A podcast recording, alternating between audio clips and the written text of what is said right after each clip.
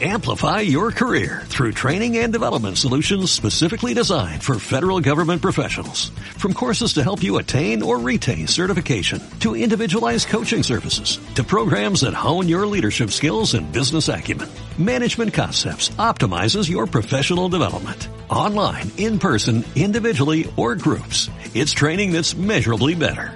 Learn more at managementconcepts.com. That's managementconcepts.com. La Jungla Radio. Hasta Ete ha vuelto por nuestra culpa. La Jungla. La Jungla Radio. Valencia, en el 101.9 de tu dial.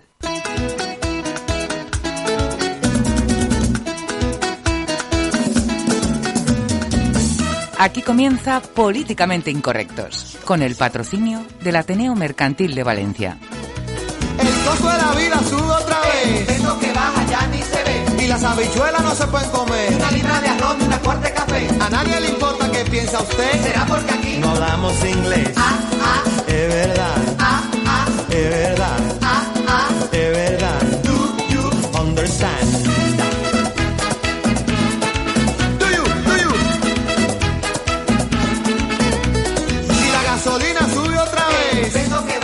La una y media en punto de la tarde y arrancamos nuestra tertulia políticamente incorrecta con el patrocinio del Ateneo Mercantil de Valencia y vamos a saludar a nuestros contertulios que los tenemos ya por aquí. Lo que pasa es que están un poco revolucionados, ¿eh? No sé qué les pasa.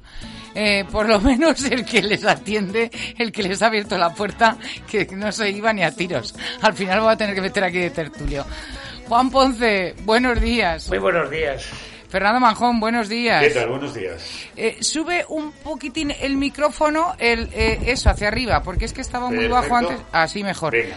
Y Enrique, buenos días. Hola, buenos días. Eh, Enrique, mm, como está el plástico, que está recién cambiado y además está con ozono Vale. el estudio, es que Me si no... quito la mascarilla. Con el plástico y la mascarilla ya se os oye que pa- encima que tenemos que dar noticias desagradables y noticias malas, solo nos falta encima con esa voz así de ultratumba, para que se nos vayan ya los oyentes todos deprimidos y nos vayamos aquí todos llorando, hombre, que no, Hombre, puede no, ser. Que no no, hay que ser. llorar nunca.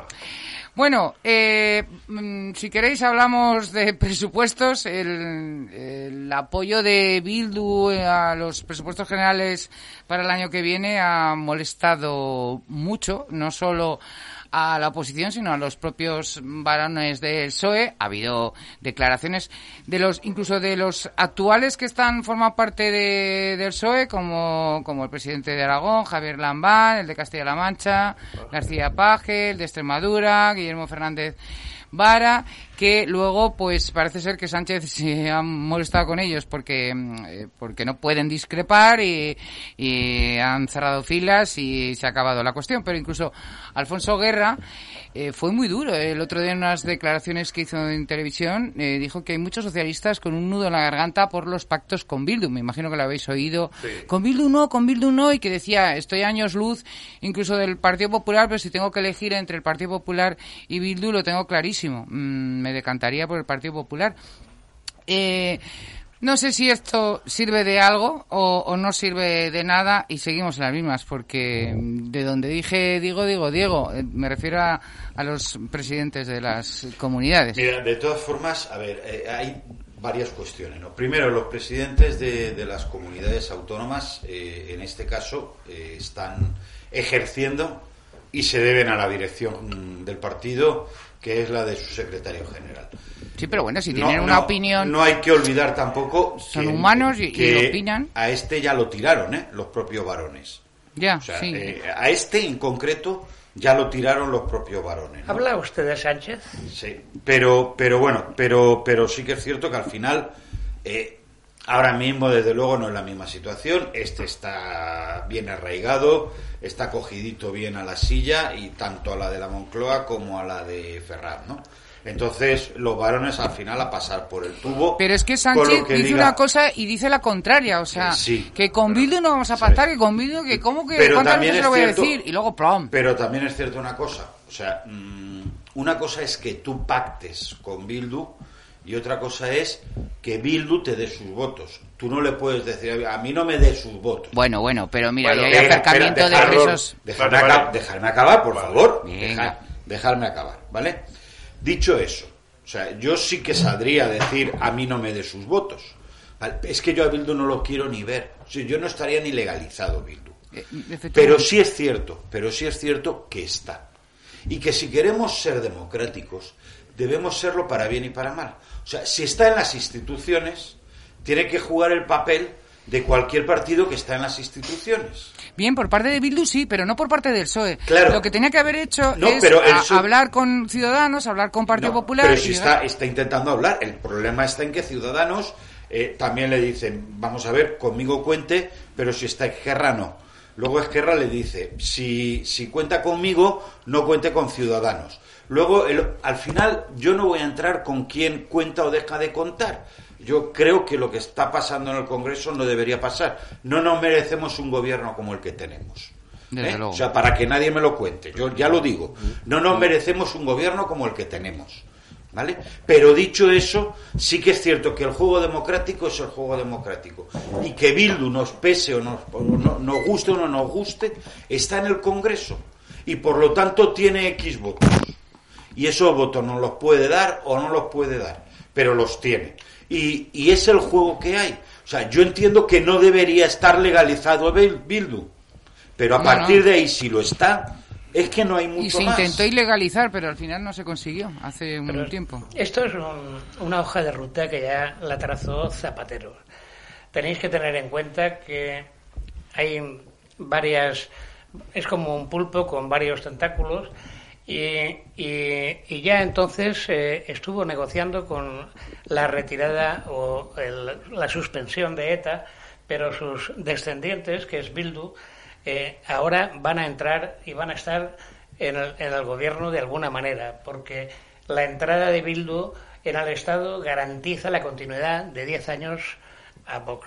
Digo, a- ¿Qué frase a- dijo además. Bildu? Dijo, "Ah, vamos, vamos a... Va- esto es el vamos estar en principio el para, Estado". para Vamos cargarnos el sistema. Para cargarnos o- el régimen y el eso, Estado. Eso, el régimen. Estado. Mira, yo de todas las declaraciones esas que he oído, tengo que confesar que la que me parece más sensata es la de Alfonso Guerra. Pero con mucha diferencia. Cuando el hombre sale y dice, mm, lo que no puede ser es que los socialistas o el gobierno esté en manos de Podemos. Claro. Sin más, yo creo que lo resume perfectamente. No, no, ha sido muy crítico Alfonso Y Eh, por cierto, que- Joaquín Leguina eh, ha llegado a decir que el PSOE no es un partido democrático, sino que es el partido de Sánchez. No, o sea, claro, se ha eh, hecho eh, sanchista. los de- el propio Joaquín Leguina, que, que- que también es socialista. O sea, es que, mm, No, pero, ojo, ¿eh? pero vuelvo a repetir que es, No una, ninguno- es una hoja de ruta porque Pero- eh, los socialistas, hoy ha, sali- ha salido por ahí en algunos emails o ya en algunos eh, WhatsApps la foto del féretro de Mujica y eso lo dice todo. Y Sánchez pactando con Bildu, o sea, eso es para, para morirse, o sea que... ¿Qué foto? No, no, no he visto yo... No lo he visto yo tampoco. Pues nada, es, es un féretro donde está el, el parlamentario Mújica, está su familia, está Felipe González detrás y, y están los socialistas, porque como era socialista, pues estaba con la bandera del PSOE cuando lo enterraron a Mújica porque lo había asesinado ETA.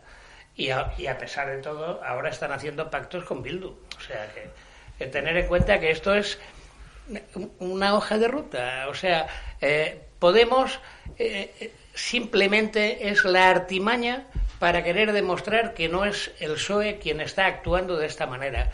Pero si os dais cuenta, el asesoramiento que tiene Zapatero con, con Venezuela es ya trazado. Aquí llegaron a, a Barajas las maletas cuando vino la Daisy y, y- y eso también se ha solapado porque también tienen Sí. a, a- a la fiscalía controlada. Hombre, claro. O sea, Lo han archivado, que, que eso es el PSOE quien lo está trazando y el pacto con Bildu ya lo hizo en Pamplona, ya lo hizo en Navarra.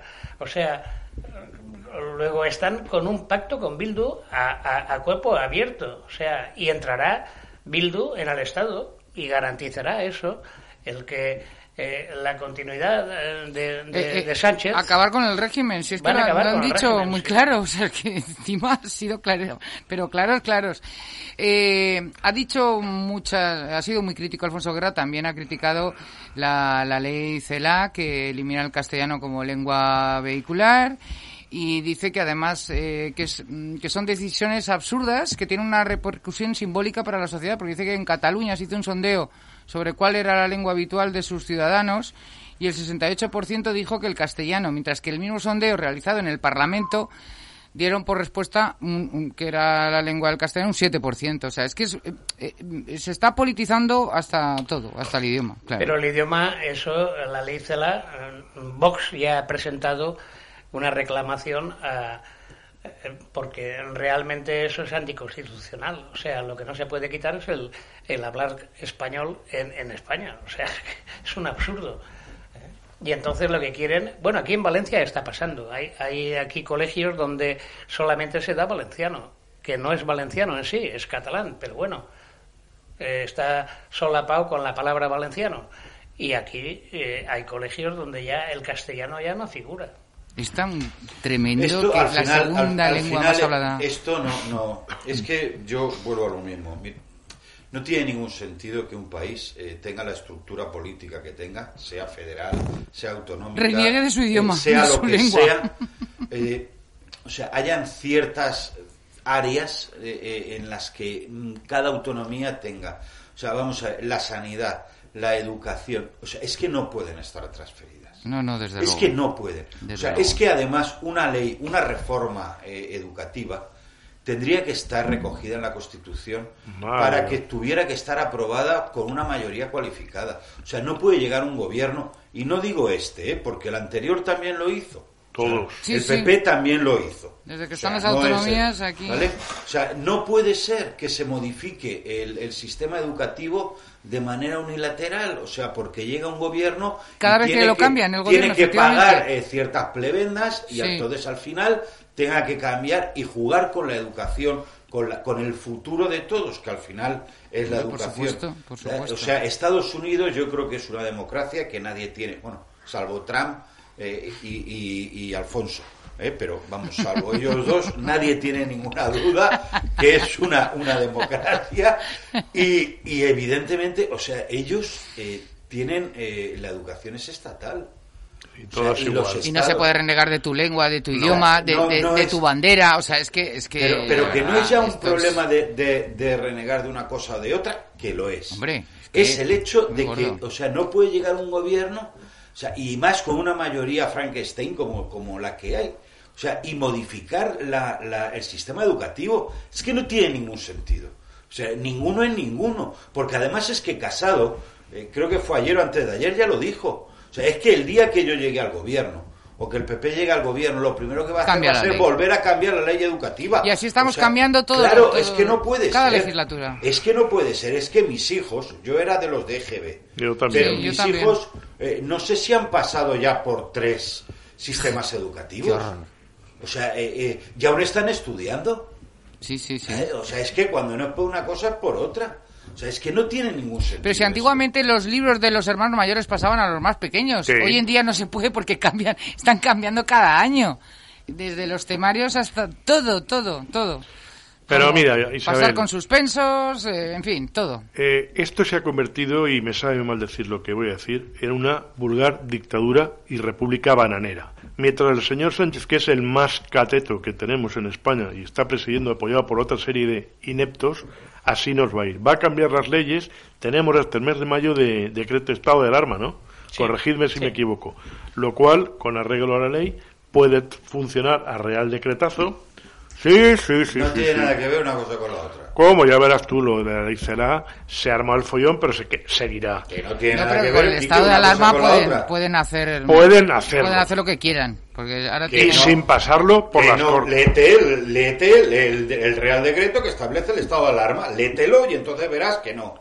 Pues- que no. Se, se pueden, o sea, se pueden dar normas y se pueden establecer reales decretos en los cuales estén amparados dentro del propio estado de alarma, para que nos entendamos y toda la audiencia lo pueda entender, que no tiene más que leerlo, no se podría ni... Las, las comunidades autónomas o el propio Estado no podría ni confinar a la gente en su casa como hizo en el mes de marzo con el Real Decreto Sí, que eso se es cierto que han pedido- del hay estado comunidades de que lo han pedido. Entonces No, no. nos damos todos cuenta que, no pueden hacer lo Pero que lo tenía que aprobar el No. gobierno central. El gobierno central puede cambiar. evidente- Por Claro. eso no podemos decir que con el Real Decreto que está en vigor hasta mayo pueden hacer lo que quieran. No, eso es falso. No se puede decir tan alegremente porque engañamos a la audiencia. No, vamos a ver, ¿De vamos a ver. acuerdo? Ellos, eh, y así establece la ley, se pueden eh, dar reales decretos y, y aprobar leyes por la vía de urgencia, etc., etc., que son las distintas armas que tiene el Congreso y que tiene la legislación. Pero no digamos que tiene algo que ver con el, con el decreto de alarma, que no tiene nada que ver. La ley de educación, si se aprueba, no va a ser por el decreto de alarma.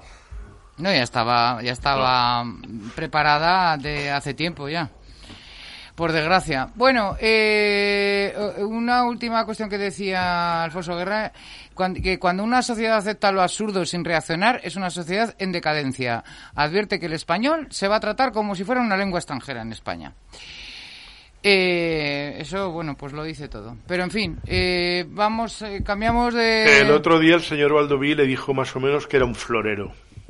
Sí, Lo dijo públicamente, ¿eh? en una rueda de ¿Valdoví prensa. a- a quién? Valdoví, al señor Guerra. sí.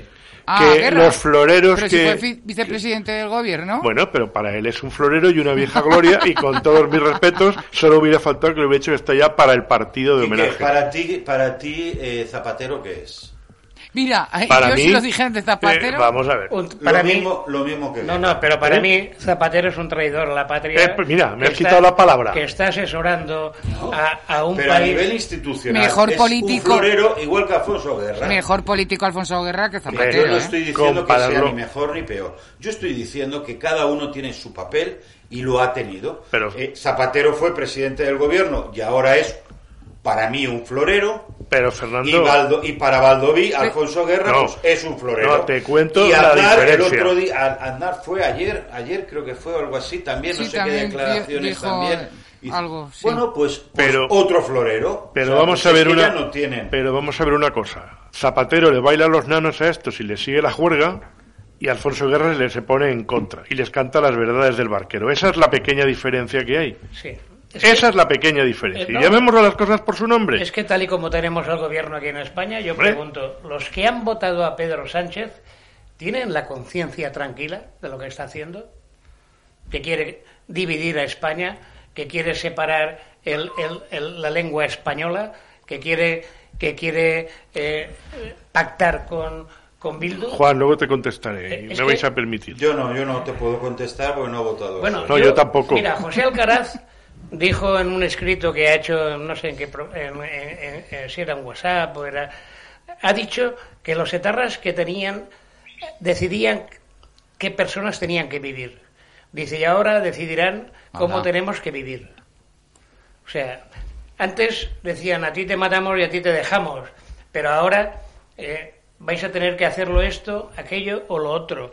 O sea que eh, el votar a hoy PSOE tiene que dar vergüenza, o sea, porque el gobierno que yo, tenemos... yo no me atrevo a eso. ¿eh? Yo, Pues yo sí. Pero el problema que- es Podemos. El que cada uno al final eh, es muy libre de votar A quien que quiera. estime Eso está claro. y que no tiene por qué darte ni vergüenza Eh, ni orgullo. Todo eh, el mundo, yo supongo, eso está que claro, cuando pero- deposita la papeleta lo hace la- con la mejor de las Pero cuando, su- cuando un gobierno supuesto. divide los españoles, quita la libertad a los padres para que puedan elegir cómo tienen que estudiar sus hijos. Pero, pero Juan, vamos a ver una Eh, cosa. Si, si este hombre gana las elecciones diciendo una cosa y luego ha hecho lo contrario a lo que ha dicho, el propio votante del PSOE se tiene que sentir defraudado, porque él no, es lo, él no ha cumplido ni una promesa de lo que iba en su programa electoral.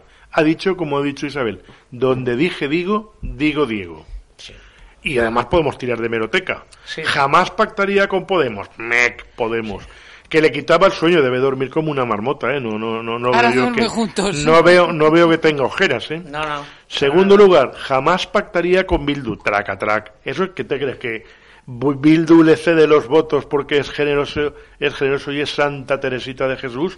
Fernando, te garantizo que no. Pero que Está a mí no me pactado. tienes que convencer Perdona, de nada. es que Que están yo, si por acercando. mí fuera, Bildu no existiría. Es que- es que- Y si tiene que existir porque no queda más remedio, El- yo llegaría al Congreso y diría, mire, con estos señores... Ni este, agua. Este, este y este... Ni agua. es que me da igual. O Pero sea, perdón. usted quiere darme los votos, haga lo que le salga del tariro. Me Sí, da exactamente pero está lo mismo.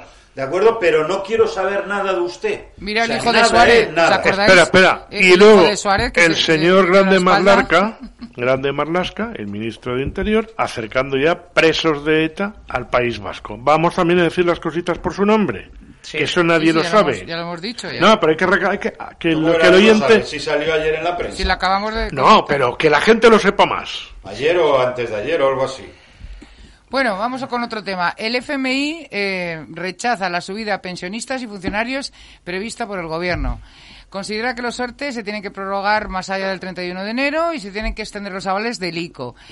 Eh, también, eh, es que nos ha dado un rapapolvo, eh, considera que dado el elevado déficit público estructural que tiene España, no debería comprometerse a incrementos del gasto público permanentes como ha hecho al anunciar una subida de pensiones públicas eh, y de y de sueldo a los empleados públicos. Eh, por otro lado, prevé que el déficit de España llegue al 14,1% este año y siga siendo excesivo hasta el 2025, nada menos. Sí, sí. Y Y lo la, veo- lo veo corto. La señora está Cris- Cristalina Cris- Cris- Georgieva dice que la economía española registrará en 2020 su peor comportamiento del último medio siglo y recomienda que se emprendan cuanto antes reformas que garanticen el crecimiento y no se demore la preparación de un plan de ajuste de consolidación fiscal que se deberá empezar a implementar una vez recuperada la senda del crecimiento. Que la recuperación se alargará y estará sujeta a riesgos significativos e incertidumbre. Pero, ¿vosotros creéis que el gobierno va a reducir gastos cuando tiene el gobierno más amplio, más grande y más extenso que ha tenido nunca España, con tantos ministros? Ahora quieren poner también al Ministerio de la Verdad, creo que para, para no juzgar al PSOE. Porque Oye, y se han subido los sueldos, Se que han es algo subido que, los sueldos. que- No, perdona, que perdona. solo por, por, ¿Eh? por respeto a los demás, tal como está la situación ahora El mismo, gol- deberían de, por lo menos congelarlos. por lo El menos. gol, el gol que han metido por toda la escuadra, toda la ciudadanía, que no se subía en el sueldo el 0,9%, pero sí que hay una partida de 2 millones de euros para crear comisiones, que sí que se la reparten los diputados. Sí, sí, sí. ¿Eso lo sabéis? Sí, sí, sí. La gente creo que no lo sabe, ¿eh? porque la gente ha dicho, ay, qué buenos son, no se suben el sueldo. La no. subida del sueldo del gobierno y de los diputados supone 200.000 No, euros pero al se año. aprobó, se aprobó la subida, No. sí que se subió. Se, se lo...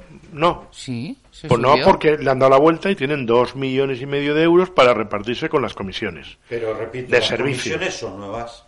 Es la forma de Se trabajar. van- pero se van a crear más, Pero si es hombre. que el Congreso trabaja a base de comisiones. Claro. Eh, eh, pero no es que se van a hacer más. Pero vamos a Ah, ver. tienen pero- que subirse a dos millones y medio di- camuflados, que no nos cuenten Pero milongas. ¿por qué camuflados? Porque ¿Qué? se está ¿Pero camu- por qué camuflados? Habrá que crear comisiones si hacen falta para trabajar. Si es la forma que- de trabajar que tiene el Congreso, se trabaja por comisiones. Sí. Y luego está el plenario del Congreso. Vale, ¿y o por sea, qué? es que, ¿cuántas comisiones hay creadas? Si es que no lo Para sabes todo- cuántas hay. Han creado ahora X más con 2 millones de euros. Pero no sabes las que habían creadas o no. Si se trabaja por comisiones. Pero vosotros creéis que... ¿Tú no, Claro. no te suena de nada la comisión de exteriores? Sí, o la claro. comisión de sanidad. Sí, o la comisiones hay mogollón, y las que ya crearán. está. Pues es que es la forma de trabajar que Sí, tiene. pero para, para crear, para tener más comisiones, hay que crear más comisiones y entonces tienen que justificar con la creación de comisiones la subida de sueldo de dos millones y medio. Cuando se hubieran subido el 0,90 que querían, son 200.000 euros al año. Hay que llamar a las cosas claritas. Pero de todas maneras, es que eh, si el gobierno quisiera, reduciría gastos primero con su propio gobierno, porque entre asesores y ministros no quiero ni, ni comentarlo lo que hay. Eso es para morirse. Y luego sabemos que las autonomías están, están siendo mm, negativas dentro del desarrollo funcional de un país y ahí tenemos pues 17 gobiernos y habrá que pagar luego, también y, a- y paz- habrá y habrá que paz- y, paz y pan para todo el mundo. Ya Y a escribir la carta a los Reyes Magos. No, pero, pero es igual. Paz, Es pan y igual. pan a todo el mundo. y Aquí, aquí, fíjate que al Ministerio de Igualdad le han dado 140 y tantos millones. ¿Eh? ¿Para qué? ¿Para tener más chiringuitos? Pero Juan, repito, ¿Eh? Para, Para luchar contra que los niños vistan de azul y las niñas de rosa. pero que tenemos, rosa, que tenemos o sea, al final nosotros favor, podemos o sea. eh, eh, divagar eh, todo lo que queramos pero al final hay una realidad palpable y es que tenemos un gobierno de, de coalición un gobierno que al final mm, desde el primer día ya o sea no hace falta ser muy listo para darse cuenta que al final es un gobierno socialista por un lado y de Podemos que son X carteras pactadas que te tengo que dar para que me dé mis votos por otro, que no hay ningún tipo de simbiosis entre ellos, que al final cada uno va, va por su lado y que es el precio de, es el precio del pacto, con lo cual no se puede deshacer ningún ministerio, o sea, no, No, se no, puede hacer, más claro que agua. vivimos en un estado autonómico y que estamos en mano de las autonomías, de ahí la diferencia entre el Real Decreto de alarma de la primera vez que tenía todas las competencias el Ministerio de Sanidad al de ahora que todas las competencias las tienen las autonomías. Eh, o sea, no hay que ser muy listo. O sea, cualquiera es capaz de entender y darse cuenta de cuál es la situación. Y es el peaje que tenemos que... Como no podemos dar un golpe de Estado, no tenemos potestad para convocar elecciones anticipadas, no podemos quitarlos del gobierno, pues al final el juego democrático es este y el gobierno que hay es este y hasta que haya nuevas elecciones, pues es lo que hay. Esperemos que cuando haya nuevas elecciones, bueno, pues Pues la gente eh, vote de otra manera o el resultado sea otro y se pueda llegar a otro tipo de gobierno. Pues a mí me gustaría que Sánchez pusiera un poquito los pies en el suelo, viera lo que piensa el pueblo, porque allá donde va le dicen Sánchez, vete ya, y eso habría que decírselo también en el Parlamento. Es decir, Sánchez dimite o, o Sí, convoca elecciones. Si hace O sea, escasas semanas le presentaron una moción de censura. Sí, pero ahí... Hombre, ahí si te lo sabrá das- Juan. ahí te das cuenta, Claro. ahí te das Ha cuenta sido su partido. que lo que habrá, dijo... habrá forma No, no. más clara de decirle, No, vete no. ya que presentaron una moción Pero ahí te censura"? das cuenta Claro. que lo que dijo Iván Espinosa de los Monteros es una realidad. Le dijeron, te has quedado solo Vox. Y dijo, no, solamente queda Vox.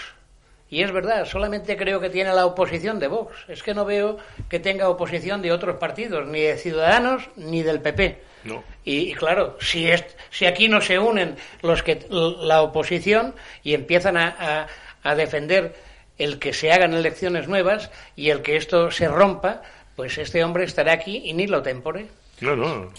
¿Cómo? O- hoy ¿Sí? entrevistaban precisamente a Tony Cantó en, en, en el radio, ha sido.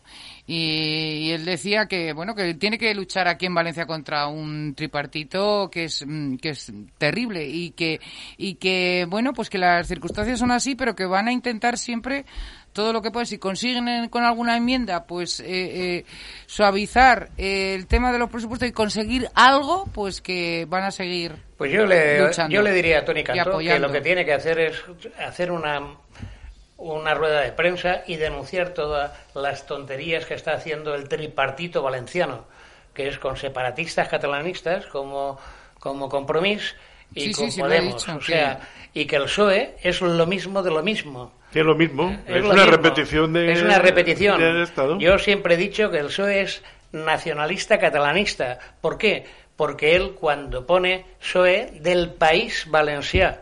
O sea que, vuelvo a repetir, no sé si tiene la conciencia tranquila, pero aquí los niños no pueden estudiar en español en Valencia, en Valencia y provincia, y, y, y la verdad es que siguen haciendo lo que les da la gana. Si hay que darle prebendas a mi hermano, se las doy a mi hermano o a mi primo.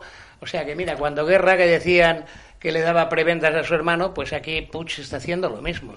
Y, ahí- y ahí está. Se ha- han desaparecido cuatro millones de euros De la MT y nadie sabe cómo y ha sido. Y no sabemos nada. Y eso nos, se diluye. ni nos enteraremos. pero Eso se diluye como un como, azucarillo. como un azucarillo. Y claro, esto es lo que tenía que denunciar Vox y, y- y Ciudadanos todos los días. Y el Partido Y Popular el Partido Popular. Pero el. Partido Popular, repito, aquí está eh, también está un poco dormido. Bueno, no sé si habéis leído, como que viene al margen de la, de, la lengua, un artículo de José Luis Torro que escribió el domingo en el ABC de Mijuani, que es una enfermera del Hospital de Onteniente, que es andaluza. La pobre chica no habla valenciano, indiscutiblemente, y todo el mundo se le dirige a ella en valenciano, porque sabéis que un teniente es valenciano parlante. sí.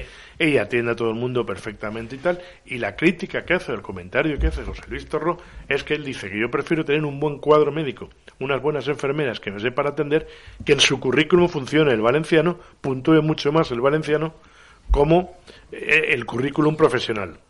Que, que eso es, es obvio Que y- eso y, lo es- llevamos diciendo mucho pero, tiempo. Pero, pero es que es de- esto es de opereta bufa. Yo prefiero un buen profesional que me hablen en valenciano, porque al final de la corrida soy valenciano, soy valen- valenciano parlante, pero cuando salimos a 400 kilómetros ya no nos entiende ni el tato. Y además los profesionales buenos- vayas a 60 tampoco. Ya está, pero yo lo exagero un poco. No, no, hombre, un poco no, te has pasado, si te descuidas... Hay te que mantener España. distancia de seguridad, hay que Claro, mantener no, no. distancia de Hay que seguridad. entrar- exacto. No, pero, Si da igual a 60, pero tenemos, o sea, no es eh, el- no, pero es que si tenemos en Valencia poblaciones como, como pueda ser Requena, que hablan el castellano, y, y como, no Bayona. sé, y en Alicante tenemos también lo mismo, Sí. o sea, Y en Castellón. y en Castellón. Y en Valencia y- capital se habla, se habla generalmente, Y- yo creo que castellano. Y bueno, que, tenga que puntuar el valenciano por encima de la, de la, de la ciencia, eso ya es para, para no dormir. Y es que además no vendrán los bu- lo- los no. médicos buenos, no, podrán venir aquí especialistas en, en concreto porque como no tendrán valenciano, porque serán de Burgos o serán de Madrid o serán de Tarragona, Exactamente. pues tampoco pueden venir. Claro. exactamente. Y tú si solo sabes valenciano y no sabes castellano, pues tampoco te, te será difícil encontrar un, Es que un No, no. por eso, en algún por eso sitio fuera de la comunidad. Ni jueces, ni fiscales, ni nada, no va a poder No, ver nadie. Pero por eso quieren dividir a, a- a los ciudadanos con el tema de las lenguas, ¿eh? que, que es un absurdo. Y, y no veo, no veo resultados, no veo que la gente esté por ahí denunciando. Aún hay gente que esta mañana oía yo en, la- en, en Telecinco, creo que era una señorita que decía, no sé si era periodista, eh, que decía, no, en Cataluña siempre se ha llevado bien el castellano y el catalán. Oiga, por favor, en Cataluña nunca se ha llevado bien porque han prohibido hasta rotular tiendas en castellano o en español, que para mí es español. O sea, que, que no me digan que se llevan bien porque ha sido una imposición que ha tenido Cataluña. Pero y lo que por pasa eso... es que con la gente de la calle tú hablas en castellano, eh, vas a Barcelona y, y hablas en castellano y la gente te contesta en castellano y no hay ningún problema y no te insultan porque hables castellano y no, No, pasa hombre, nada. solo faltaba eso. Joder, es que eh, es que una cosa pusiera- política. y es que que te es- pusieran cara a la pared. Pero es que es puramente político, es que no no hay no hay eh, ese enfrentamiento. Al final lo van a conseguir, Sí, por sí, supuesto. Hay pero- gente separatista que en algún momento Pero no es en, yo una reunión de catalana escalera, y- y no hay en ningún una problema. reunión de escalera pidieron cuatro o cinco vecinos que se hablara el castellano, que no eran de allí, de, de Barcelona, y le dijeron que eh, escoltant-lo i, i intentant parlar-lo, eh, la gent deprendría el, el català. O sea que eh, sí que lo hacen, sí. Hay gente extremista y gente separatista que lo exige y no te contesta en, en castellano. Bueno, no lo sé. Yo No, he sí, estado sí. hace poco y, y yo hablaba en castellano, y, pero vamos. Bueno, ahora- en la ahora- calle, ¿eh? ahora te tienen sea, que hablar en ir a coger castellano el autobús, porque- a pedir algo en una cafetería, en fin. Es que, claro, lo- los, los comercios es otra cosa. Si tú pasas a una cafetería... y lo- bueno, han habido chistes también sobre ese particular. Y sobre todo que tiene mucho turismo. Es que Claro, estamos en las mismas. Oye, que, y que mucha gente que vive en Barcelona es de, de otra ciudad. La mayoría. Mucha. mayoría, sí. Si es que eso pasa en todos los El sitios. peor. el- Pero el- encima Valencia, o eh, sea, Barcelona. ¿Tú es sabes quién es el peor enemigo del catalán? El charnego. Sí. Llámese eh, señor Rufián, que es charnego y quiere demostrar que es más catalán que nadie. Sí, señor. Esos son los peores, los charnegos. Y esos son los que están, no son los más radicales. ¡Qué Bueno, casualidad! Pero fíjate qué palabra más, más ofensiva que decirle a una persona que no es de Cataluña charnega. O sea, ya con eso... Pero ya- el señor ya Rufián, el señor Rufián está respetando algo a nadie. O sea, si una persona que no respeta nada y se cree que tiene el don divino, pues que se someta al mismo y que tome su propia medicina. O es que aquí tenemos que comulgar en rodes de molí. Sí, sí. Porque el señor Rufián diga lo que le dona la gana. No, hombre, no, que usted está cobrando el sueldo español, ¿eh? Sí, sí. Del territorio español, de que se de gaitas gallas. Y si tanto le gusta Cataluña, dimita, vayas a su casa y vengas en el, en el Parlamento catalán. Esto es muy sencillito, para que no lo hace. No, no. Para Bueno, Entonces- eh, la noticia esta que comentábamos, eh, un último apunte del Fondo Monetario Internacional, eh, pide una reforma de las pensiones que incluya medidas para contener el gasto, como por ejemplo incentivar carreras laborales más largas, incrementar los ingresos de la seguridad social sin subir las ya altas cotizaciones sociales, eso dicho por él, y fomentar sistemas de ahorro complementarios, pero mm, claro, los co- complementarios si, si resulta eh, salió, dijeron que iban a quitar las, las bonificaciones de los planes de pensiones. Sí, pero luego cuando cobras, quitan- cuando cobras la jubilación, la que tú te has recaudado, y es un ingreso que tú haces en tu cuenta, cobrando una jubilación, y te suma para la declaración de la renta. Y entonces pagas un 22%. O sea que... No, que pero tiene- no, no, discúlpame, Juan. No, no, no. Vamos a ver. Eh, tú los planes de pensiones, cuando los percibes, son un incremento en renta. Correcto. ¿De? Es un incremento en Vale, renta. un Y incremento en cotizará renta. al 22 o al 45, depende de lo que te suba. Exacto. ¿Vale? Porque es variable. ¿eh? Todos los oyentes saben que en función, En función de lo que haya hay unas tablas, claro. en función del ingreso cotizas Sí, sí, un, tienes Un tramo, un tipo, un un tipo tramo. impositivo. ¿vale? Correcto. Bien. Eh, pero ¿por qué es eso? Porque de precisamente cuando tú has hecho las aportaciones durante tu vida laboral al plan de pensiones, no has tributado, eso te lo has descontado directamente de tu base patrimonial. Ya, claro. Correcto. ¿De acuerdo? Es decir, Te si yo cobro 10 Sí, sí, al sí. año y aporto 2 al plan de pensiones, yo tributo sobre 8, no Correcto, sobre 10. correcto. Por eso luego, cuando lo recupero, lo recupero y tengo que tributar por ello. Lo veo mal. Claro. no, lo veo no. mal. Lo, lo único que No. estoy haciendo es diferir la tributación. No, sí, pero no es me están incrementando la Claro, tributación. otra cosa sería que cada año Y cobraras una parte. Claro, y luego además tengo la ventaja de que yo puedo decidir ese plan de pensiones cómo lo voy a cobrar. Es decir, cuando yo me jubilo, que tengo una percepción de salario en el que he tenido mi rendimiento de trabajo y luego además el incremento de ese plan de pensiones, pues en lugar de cobrarlo ese año, no lo cobro ese año o cobro solo una pequeña parte y entonces no me sube la base imponible. Y haciendo esos estudios y nivelándolo, a lo mejor no llego ni a pasar del mínimo y no tengo que pagar ni un duro por ello. Correcto. Ni lo pagué Correcto. entonces, es ni correcto. lo pago ahora. Claro. Y luego voy cobrando esa pensión en diferido. Sí. ¿Qué para eso el plan de pensiones? Eso es para mí mejor. El plan de Claro, pensiones es para es eso, para que es a ti eso. tú vayas cobrando todos los meses una Un pequeña más. parte y te complemente la pensión del Estado. Claro. No Correcto. para que lo cobres todo de golpe y te cambies el coche o te vayas de y vacaciones. luego tengas que pagar Sí, impuestos sí, que sí. te. Correcto, Pero porque son los tramos, los tramos aprovecho ahí No, completamente. está- Tienes está- razón. Es cierto, pero Fernando, si tienes tú razón. tienes necesidad de cobrarlo, ¿por qué no lo Bueno, puedes si sacar de tienes necesidad de cobrarlo, seguramente no cotizarás, porque no tienes ninguna percepción. No porque no. No. llegarás al mínimo ni tendrás tan gran plan de pensión. Si tienes necesidad de cobrarlo. Pues, hombre, yo te Claro, o sea, tan perentoria tiene que ser tu situación como para tener necesidad. O sea, vamos a ver, si tú tienes una pensión de mm, hasta, no sé si son 15.000 euros, no pagas eh, anuales. Todas las pensiones pagan porque te quitan hasta el IRPF. Repito, Aunque no trabajes. si tu pensión es inferior a 15.000 euros, a ti tendrás una retención, luego haces tu declaración Pero te la y te devolverán, devuelven lo que tú hayas pagado. Que es que confundimos muchas veces las retenciones con la Sí. declaración. Cuando tú pagas es en la declaración. Correcto. Lo otro son pagos a cuenta. Correcto. Que son a favor o en contra. A devolver o en contra. De Pero eso son pagos a cuenta. Sí, de sí. eso ¿De sé acuerdo? yo Es igual que lo del IVA, exactamente lo igual. mismo. Tú vas pagando a cuenta y cuando llega a final de año regularizas y lo que hayas pagado de más, menos, y es la cuenta que te queda a ti a favor o en contra. contra. ¿De acuerdo? Y el. IRPF son pagos a cuenta igual. Igual. Entonces, o sea, Pero si son tú eh, eh, pagos a cuenta injustos porque tú le estás prestando un dinero a Hacienda que luego te lo tienen que devolver y ha pasado a lo mejor año y medio y, y se han si eh, te ha pasado año y medio tienes intereses de demora. No, bueno, año y medio desde que el primer pago que has hecho, a lo mejor en, en enero hasta que haces la declaración de la renta y te lo devuelven, que puede En pasar julio. año y medio o más. Sí.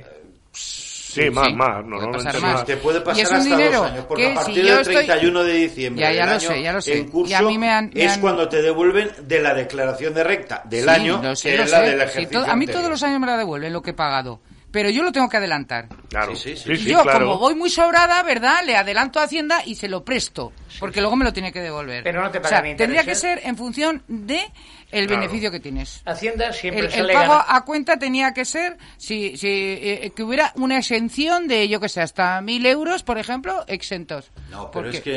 eh, Isabel, No, porque el eh, 20% de mil euros que tú ganes al trimestre, a- mensuales son Tú con 600 mil euros euros no al pagas el 20%. No, no, no. ¿De estoy acuerdo? Porque eso está estipulado por una Pero los ingresos a cuenta sí. No, No. Vaya que no. que no. El Con mil 20%. euros no. Con no. Y con menos, No. el 20%, No. luego la renta te lo devuelven. No. Luego la renta te lo... No, porque tú tributas, tú estás tributando por unos re- ingresos irregulares. Por eso tienes el 20%. Si tus ingresos fueran regulares no tendrías ese 20%. Bueno, yo hablo de los autónomos. Bueno, no, tú hablas de de tu caso. O sea, hay otros casos de autónomos que es Los que están en módulos, los que están en módulos, que pagan una cuota No, no, Lo que sí que es cierto es que, claro, si resulta que yo estoy cotizando y tengo eh, hijos, tengo una vivienda, tengo todas esas cosas que me puedo desgravar, claro, luego me sale a devolver. Y eso, las, las tablas esas están contempladas para aquellos que, digamos, no te sale a devolver. Tú vas pagando todos los meses. Todos los tienes O por meses, eso te que lo tendrían que ajustar más. Y lo- Por eso lo tendrían que Claro, ajustar más. Pero si lo ajustaran más, mm, Tendría que haber un mínimo eh, exento. problemas. Yo, si gano 500 euros en el trimestre, yo tengo que pagar a Hacienda en las retenciones a cuenta, los ingresos trimestrales. Pero que eres. No, porque. Pero es que no tiene nada Aunque que sean ver. 500 euros. O sea, pero no tiene ¿Ah? nada que ver un autónomo que tiene unos ingresos irregulares. Ya. Un profesional. Ya. ¿De acuerdo? Que tiene unos ingresos Pero que es irregulares. injusto, que yo lo que te digo Si es yo no que te estoy diciendo se que debería más contemplar injusta es la cuota. Pero que se Claro. sí, bueno y- y, eh, eso ni hablemos pero que se debía contemplar el, el, el dejar un mínimo exento se supone que tú vives también y que algo algo necesitas Pero para que vivir Isabel, que más injusta es la cuota. La- el IRPF, los pagos a cuenta de IRPF, al final tú luego regularizas. Claro. Y te devolverán. Sí, es una pero- pero pena. tardan mucho Dos y- años. y lo muy tengo que anticipar Vale, yo. Muy bien. No me parece Bien, bien Pero es que las cuotas no. Es que tú pagas la misma cuota de autónomo Ya, a la ya. seguridad social Sí. facturando mil euros que facturando cero que diez mil. Correcto. Sí, La misma. La y, misma. y que facturando Mientras 300 que, euros Mientras que cuando tú eres un trabajador por cuenta ajena, siempre sí sí tu sí. cotización a la seguridad social está en base a los Claro. a, a- a Ingresos. lo que tú estás a los A tus ingresos, que ingresos. estás percibiendo. Claro. Es que Con eso lo también cual que es ser- completamente injusto que uno resulte proporcional y el otro no. Eso es una reforma que quieren hacer también. Eh, los autónomos, además, por ejemplo, cuando eres... eh, Pero saldremos perdiendo. Cuando eres socio administrador, entonces ya se supone, se creen que ganas más y entonces en vez de pagar los 200 y pico, que es lo normal, 300. pagas 367. Claro. O sea, toma castaña. Sí, claro. O sea, eh, eh, yo eh, llegan los trimestres y, y es eh, horroroso. Pero en fin, eh, mira, no me, mm, con eso me quemo Pero mucho. eso está mal hecho. Vamos, es una, no, de está, mal hecho. pero mal es hecho. lo que hay. Es que volvemos sí. a lo que ha dicho Fernando. Tenemos lo que tenemos. Y ya le podemos aquí nosotros hacer. Bueno, que Fernando se tiene que ir enseguida. de Franco, Ya lo sé. Vamos a centrarnos. Eh, No, no, no. No, pero, Pero- pero es lo que hay. El sistema tributario es este, o sea, es que no. De todas este maneras- no lo ha puesto Zapatero ni, No, no, no. ni el señor este que ni Sánchez. Ha tenido sus cambios. A, a- a ver si ahora va poniendo, a ver si lo puso Desde la época Isabel de- la Católica, tú. Sí. Pues casi. No, no, no, pero de la época de González han habido cambios también. Sí. ¿eh? Sí, exacto, hay reformas como lo de los-. Lo de pagar es- 50 euros Eh, cuando lo que sí que está claro es que van a hacer lo que les dé la gana. Ahora se ha reunido, se ha reunido Sánchez con UGT y comisiones obreras y con la patronal. Entonces yo me pregunto, la- las de- los demás sindicatos, El ¿por qué no se han reunido? Porque no tendrán a lo mejor una cuota importante. Pero es Y igual. porque no estarán apesebrados. no están apesebrados como Vamos a hablar más UGT clarito, y ¿no? comisiones obreras. Es que el Por único eso- que cobra es UGT y No, no, comisiones por obreras, eso- ¿eh? que la primera reunión es que hay to- todos todos No quieren los nada, gobiernos no se quieren- han reunido siempre con la patronal y los Que sindicatos. sí, Pero- hombre, que no pero- estamos los hablando... otros gobiernos se han reunido Pero, con Que ellos. sí, pero ¿qué hombre, que sindicatos? sí. No, no, no, a mí me es igual. Hay más sindicatos, reúnete con todos. Juan, que Vamos no lo a ha ver, hecho ninguno, Juan, hombre. Mira, Juan, yo fui fundador de Jóvenes Empresarios. Y una de las cosas que teníamos muy clara es que jamás recibimos ninguna subvención del Estado. Mientras estuvimos nosotros, los fundadores. Luego sí que recibido subvenciones. ¿Vale? Pero era una de las cosas que teníamos muy claro. ¿Por qué? Primera, por tener independencia y autonomía. Y no dependíamos de nadie.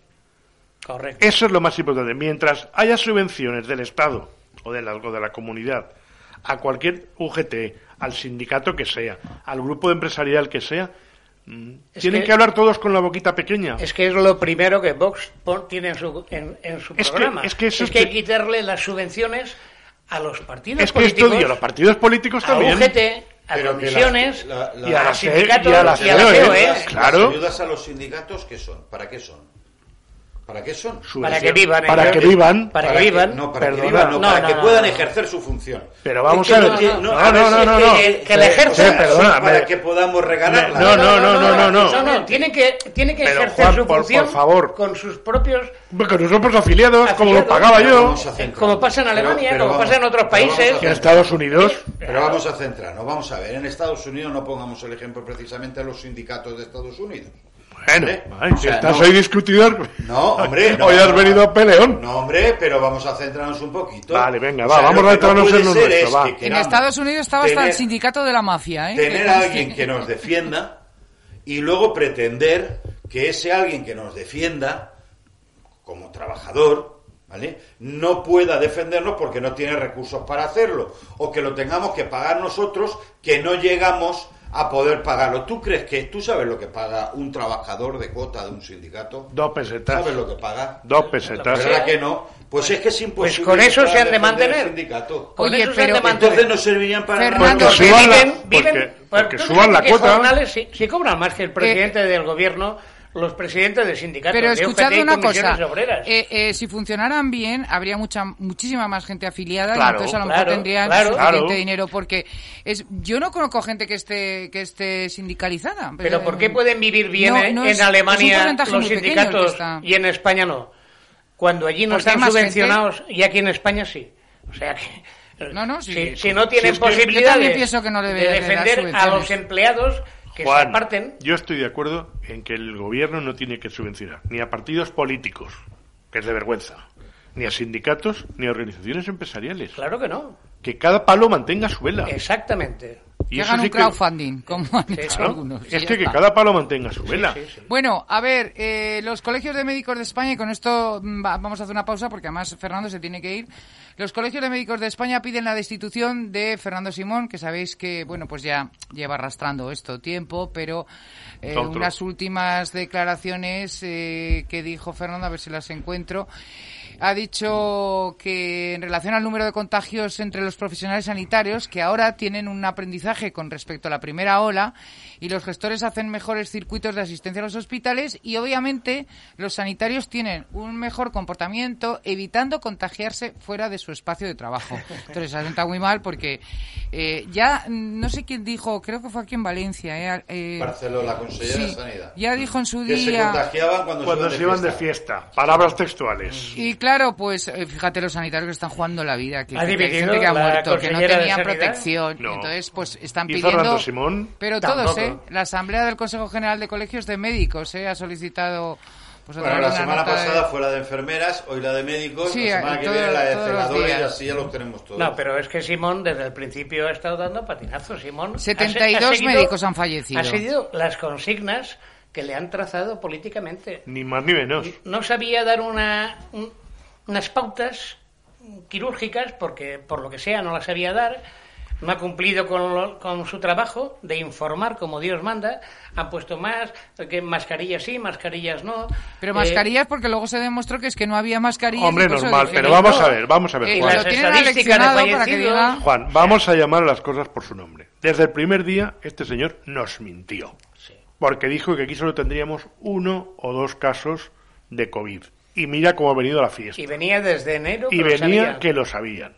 Han negado siempre, ha negado siempre la mayor. Este es el títere que ha puesto el señor I allí para que le partan la cara a él. Sí, sí. A este señor lo puso Aznar, ¿eh? No lo puso el señor Illa. Sí.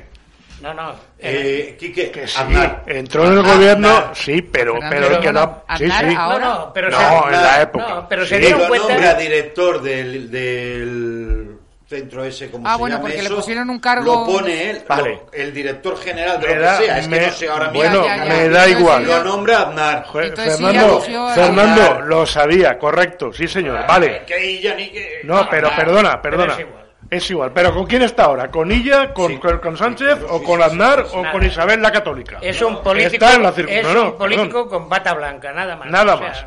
Entonces, en primer lugar, ya nos miente con una cosa, luego nos vuelve a mentir con otra. Luego sale cada vez dice una cosa. Este va como las bámbolas, para aquí, para allá, para allá, para aquí. ¿Qué credibilidad tiene este individuo en cuestión? Si tuviera vergüenza torera él y el Habría señor dimitido. Illa, habrían dimitido los, Los dos. Y ayer sale ella defendiéndolo a muerte como si fuera su hermanito. No sé si lo habéis visto en las declaraciones. Cuando había creado un comité de expertos que el comité no existía. ¿Es cierto o no es cierto? Bueno, es normal que lo defienda comité, ¿no? ella también, es lógico. Bueno, O sea, pero Isabel, puesto pues el- entonces... El gobierno lo ha puesto, pues tiene- es esto, tiene, esto tiene las patitas muy cortas. Dimisión de uno y dimisión del otro y nada más, y no hay más. Sí, por aquí A, a mí me gustaría que nos dijerais a ver a quién ponemos. O sea, de verdad que. Ah, oye, perdona, habrá gente preparada, no ¿eh? sé, dime No, no, quién, no sé. yo- yo no conozco, yo no soy del mundo de... Lo primero Este que señor- teníamos que tener Porque es- vamos, yo no conozco ningún país que les esté yendo mucho mejor que a nosotros. ¿eh? No, pero lo primero que teníamos que... Oh, sí, No, no, sí. No, yo no, o sea, eh, no sé exactamente. Mucho mejor quién. no, pero mejor sí.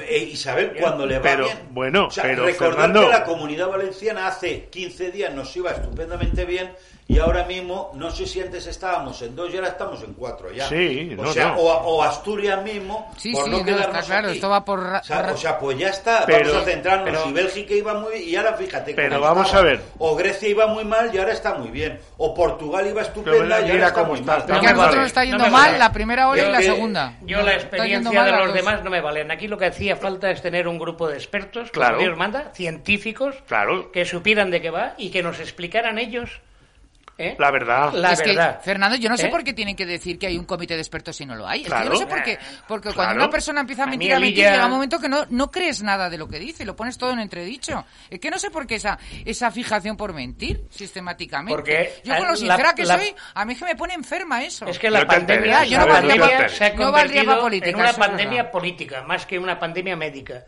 Y aquí, eh, tanto Lilla como el amigo Simón, que Dios lo cuide muchos años, eh, lo único que hacen es mentir.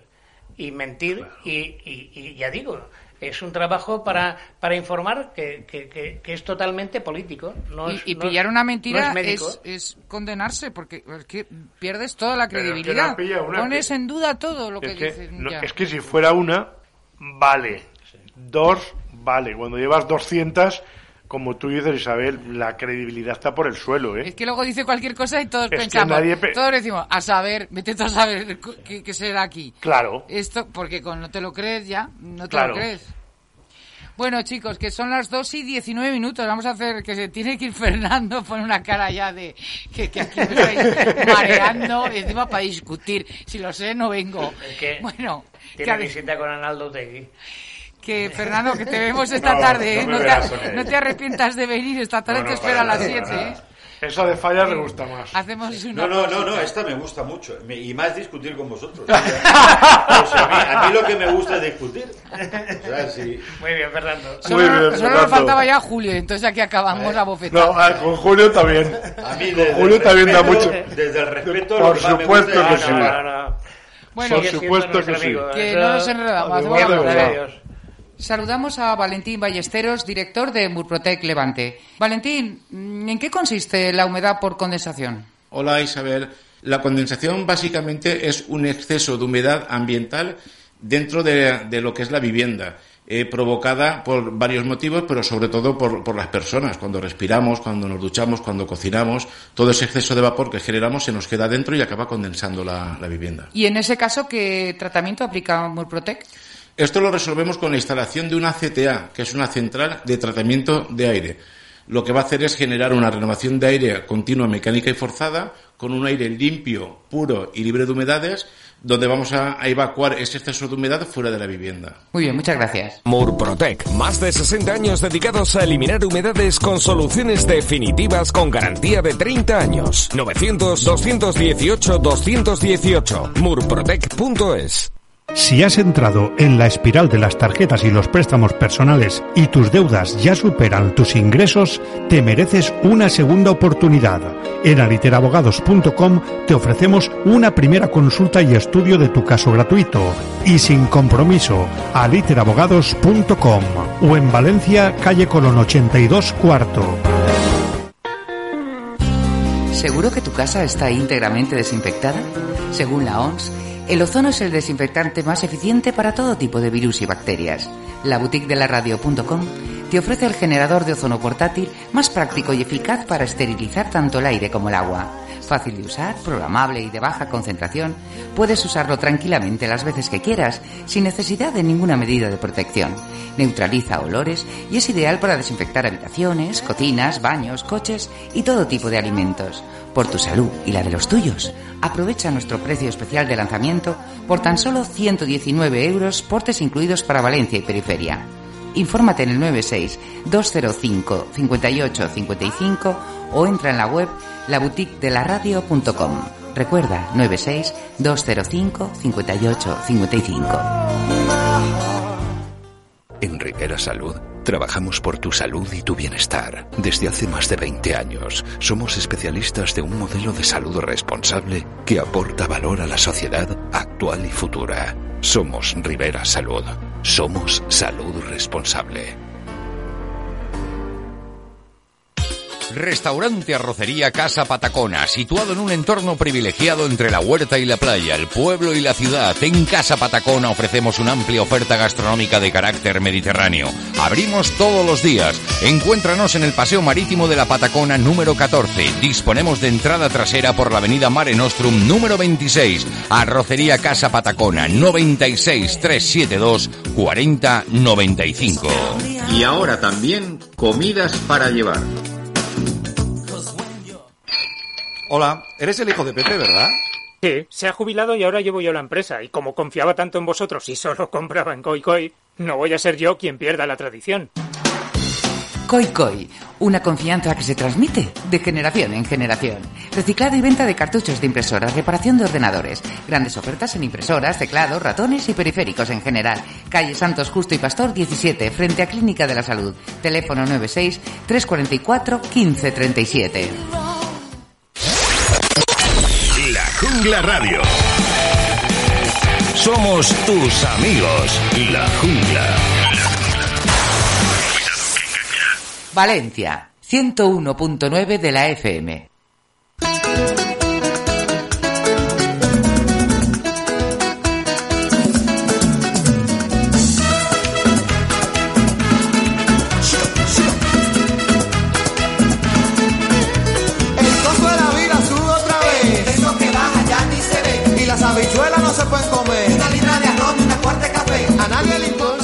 Cuatro minutos. Aquí seguimos en nuestra tertulia políticamente incorrecta con el patrocinio del Ateneo Mercantil de Valencia y con Juan Ponce y Enrique Teruel porque Fernando ya se nos ha ido que los miércoles tiene coprofesión. No es que se haya enfadado, no, con nosotros. ¿no? Hoy ha venido peleón, ¿eh? hoy ha venido peleón y guerrilla. Bueno, eh, suele, suele venir siempre peleón, pero eso es lo bonito, el contrapunto, porque ah, claro. si no sería muy aburrida la tertulia. Yo... Y además, como bien ha dicho, con mucho respeto entre todos nosotros, que es lo más importante. Efectivamente.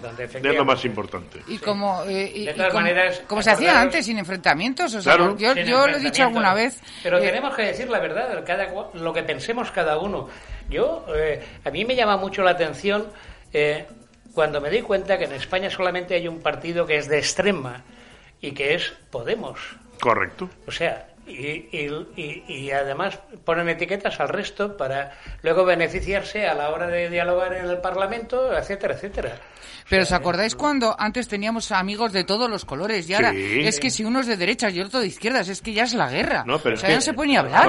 Es una aquí, cosa. Aquí ha venido gente que ha sido. Aquí hemos tenido incluso al valenciano, el, el ministro de. O sea, a, este Ábalos. Sí, estuvo y hemos estado dialogando con él perfectamente, o sea, que no, no hay ninguna falta de respeto por parte de nadie. Por supuesto. Lo que sí que no estamos de acuerdo es tragarnos las mentiras que nos quieren hacer tragar, como decir que no hacen pacto con Bildu, que es una cuestión muy puntual, que bueno, oiga, espérese un poquito, no se burle de mi, de mi, mi inteligencia porque, porque eso ya se pasa un poco de la raya. Y, mm. y, y, claro, cuando luego te enteras de que Bildu dice que se va a incluir en el Estado, pues bueno, chicos, que nos vamos a temas locales porque son las 2 y 26 minutos ya y nos queda poco tiempo. Vale. porque si no, aquí se nos hacen las 4 de la tarde. Bueno, los sanitarios rechazan la paga adicional por la pandemia por discriminatoria e insuficiente. Es un artículo que salía en las provincias a raíz de, de lo que anunció Chimo Puig. Declinan los sindicatos eh, esta oferta global de 43 millones porque excluyen a los hospitales concertados y privados y, y, sin embargo sí que habrá ayudas para residencias de gestión indirecta.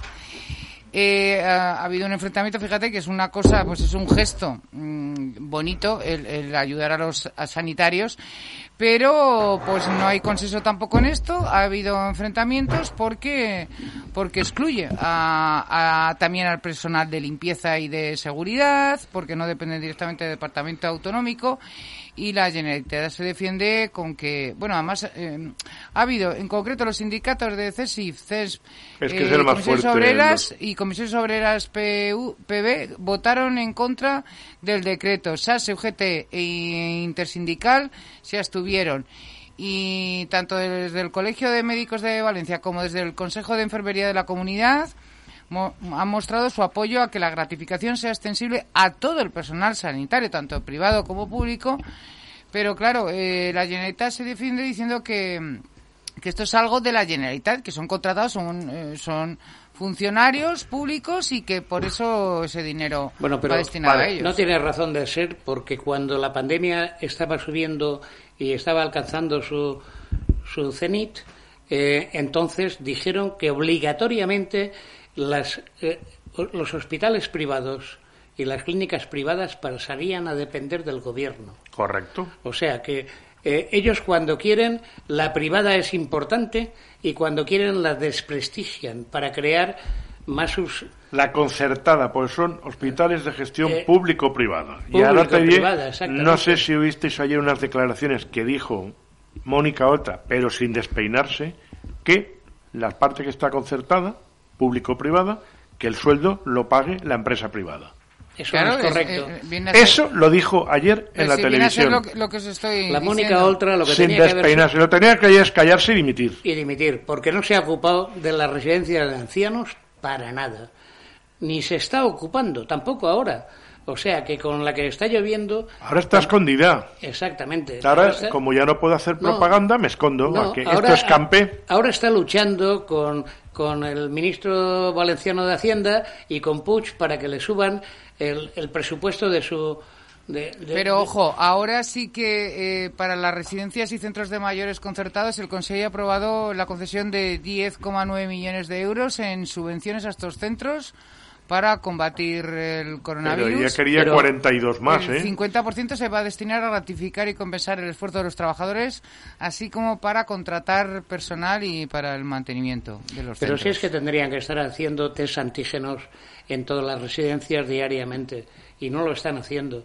Tenían que hacérselo primero al personal y después a los ancianos que hay dentro. Si le, todo lo que debe. España es lo que es y donde hemos llegado gracias a esas personas que están ahora en residencias. Parece mentira que tengamos tan poca sensibilidad y no los cuidemos. O sea, es que no lo entiendo. Eso O sea, lo he dicho yo muchas veces y lo he pensado. De hecho, mi madre está en una residencia, tiene 90 años. Imaginaros lo que ha pasado desde una guerra civil, una posguerra, muy dura, luego entrada la democracia, y gracias a estas personas mayores que hoy estamos y las tenemos ahí medio abandonadas, dejadas de la mano de Dios, y lo digo, y eso que la residencia de mi madre afortunadamente, y gracias a Dios no hemos tenido ningún caso, puesto que la gerencia lo ha controlado muy bien, muy bien, pero estas personas, gracias a ellas, hoy tenemos el estado de bienestar que tenemos. Recordémosles siempre, con todo el cariño y todo el respeto del mundo. Y se está tratando como si fueran mm, trastos que los podemos olvidar. No, perdón, seamos serios, señores. no, es que estábamos que todos vamos a llegar ahí, ¿eh? Exactamente. Y estábamos comentando anteriormente que real, o sea, que, que esas personas mayores eh, que han defendido la situación en, en precariedad, porque después de la guerra fue seguramente una época precaria y difícil y la levantaron a, a esta nación, pues que ahora nosotros no tengamos sensibilidad con ellos, es que no lo, no lo puedo comprender. Que, que a- cuando fallecían no podían ir ni los hijos a enterrarlos. Que se ha dado el caso paradójico de una persona que le habían mandado unas cenizas de la muerte de Que su no madre, eran. no eran de ella, y, y luego a los 15 días le dijeron que fuera a recoger a su madre al hospital que se había mejorado. O sea, aquí ha habido Dejadez de funciones. dejadez de funciones. Y Mónica Oltra lo que tenía que hacer ahora es asignar una serie de médicos para que fueran visitando diariamente No van. a, a las residencias a ver en qué situación están los ancianos y además, vuelvo a repetir, y haciendo unos test de antígenos, que eso es un pinchacito, y, y- y comprobando que el personal y los, y los mayores están en buena situación. No se hacen. Por cierto, que estas declaraciones de Chimo Puig las dijo en la, en la presentación en Feria Valencia de un proyecto piloto que es muy interesante, que ha sido puesto en marcha por la Universidad Politécnica de Valencia, para utilizar drones de diferentes tamaños y procedencias, mm, que algunos de ellos además son valencianos, para trasladar material médico en circunstancias de pandemia. O sea, que van a ir drones, pues eh, de hecho ahí hicieron una prueba y le llevó a un kit de anti-COVID de, en Feria Valencia al Arnau de Villanova en tres minutos. O sea, Sí, eh, se vio, se es vio. una, No, gran, no. una Yo- gran iniciativa. Yo todas las mejoras que se pueden Yo me hacer- parecen muy bien. Y a mí Hombre. también, o sea, Pero espero que no se queden en propaganda. Que se hagan de verdad. sí, porque la, Esto les gusta mucho el boato y el Sí. castillo de fuegos artificiales y luego no. no Pero hay, yo no he visto. Hay que hacer la realidad. Aquí tampoco tenemos un comité de expertos para Ah. que entiendan eh, o nos informen de cómo va la pandemia en Valencia o en la comunidad valenciana. Porque la realidad es que se, ha- se hizo mucho bombo con el tema de la las analíticas de las aguas fecales y no sabemos ni los resultados, ni las zonas que están afectadas, ni qué medidas han tomado las zonas afectadas. Eh, no lo sé, es, mucha publicidad y poco... No, no. Que es muy difícil encontrar expertos porque nadie encuentra dónde Por estarán favor, los aquí tenemos nadie. una cantidad de médicos jubilados que estarían dispuestos con una experiencia demostrable en, en- en ponerse a, a las órdenes de la consellería y de quien hiciera falta. Claro. Lo único que tienen que hacer es solicitarlo. Y Ah, tendrían que hacer un- una selección de ellos. Pues eh, en lo que respecta a la economía, también tenemos claro, muy malas noticias de cara a, a la Navidad. La pandemia va a rebajar en 16.300 empleos la contratación para la campaña de Navidad aquí en la comunidad valenciana. Por, eh, porque, claro, por el pequeño comercio y la hostelería eh, impide que se puedan dar de alta a estas 50.000 personas que se dieron el año pasado, por ejemplo. Entonces, si son 30, y, o sea, son, se van a contratar a 30 y tantas mil. Eh, Aún veo pues, muchas, ¿eh? Se van a, Sí. a perder, eh, pues, esos 16.000. Eh, además es que por lo visto, según mm, ha comunicado Rafael Torres, que es presidente de Confecommerce, la gran mayoría no pueden hacer nuevas contrataciones porque tendría primero que recuperar a los trabajadores afectados Claro. por el ERTE. Lógico. Y, eh, y esta falta de flexibilidad con las perspectivas que se presentan, pues es muy complicado porque mm, tendría supondría mucho dinero y no están, bueno, mm, No tanto el comercio pequeño como, como los hosteleros, que los hosteleros además, eh, pues sabéis que ahora con eh, que para Navidad siempre es un, trime- un, un Un mes, mes, muy, fuerte. bueno, el mes de diciembre muy bueno. Mes de diciembre y enero. Posiblemente es el mejor, el de, Sí, del año. el de diciembre. Entonces, ¿qué pasa? Que con, eh, con las medidas sanitarias que se han impuesto, que no se pueden reunir, ¿qué tal? Pues las cenas de empresa y las comidas de No amigos y todo eso, eh, se está perdiendo todo eso. Entonces, están mm, No. Si no, puede- no pueden haber reuniones puede, de más de- de de seis seis. personas, pues Pero no sé si habéis leído, y no sé si ayer o antes de ayer en las provincias, que empresas ya están devolviendo el dinero de los ERTES Para poder despedir Eso a los ya, lo- trabajadores. ya lo ¿eh? comentamos aquí en la tertulia hace, ya lo dije hace un Acordaros, tiempo. porque ayer lo volvieron a repetir. Es que los ERTES es un... Es comida para hoy, hambre para y hambre mañana. para mañana, efectivamente. Es que este último trimestre está siendo mm, muy, muy, muy duro. O sea, todo el mundo cuando empezó la pandemia, pues pensábamos que cuando el confinamiento, cuando nos empezaron a, a dejar un poco ya a ser más condescendientes, pues que poco a poco se iba a reactivar la, eh, toda la actividad empresarial y, en todos los sentidos. Es que ¿no? la- Entonces la llegó septiembre y ¿qué pasó? Lo contrario, Sí, sí. que volvió la segunda ola, que, que, que no habíamos ni terminado con la primera y, y entonces ha ido a peor. Entonces, claro, las Claro. empresas ahora mismo están agonizando, pero agonizando. Pero Es que normal. me, sabe, me sabe mal decirlo, pero es que no escuchan a la oposición. Iván Espinosa de los Monteros dijo claramente en el Parlamento, ¿eh? No, yo, me sabe mal No, hablar digo de Vox. porque ¿eh? así, no, no, no es que río. esté tirando eh, pildoritas a mi partido. Es que dijo que había que pagarles el jornal y quitarles los impuestos a las empresas.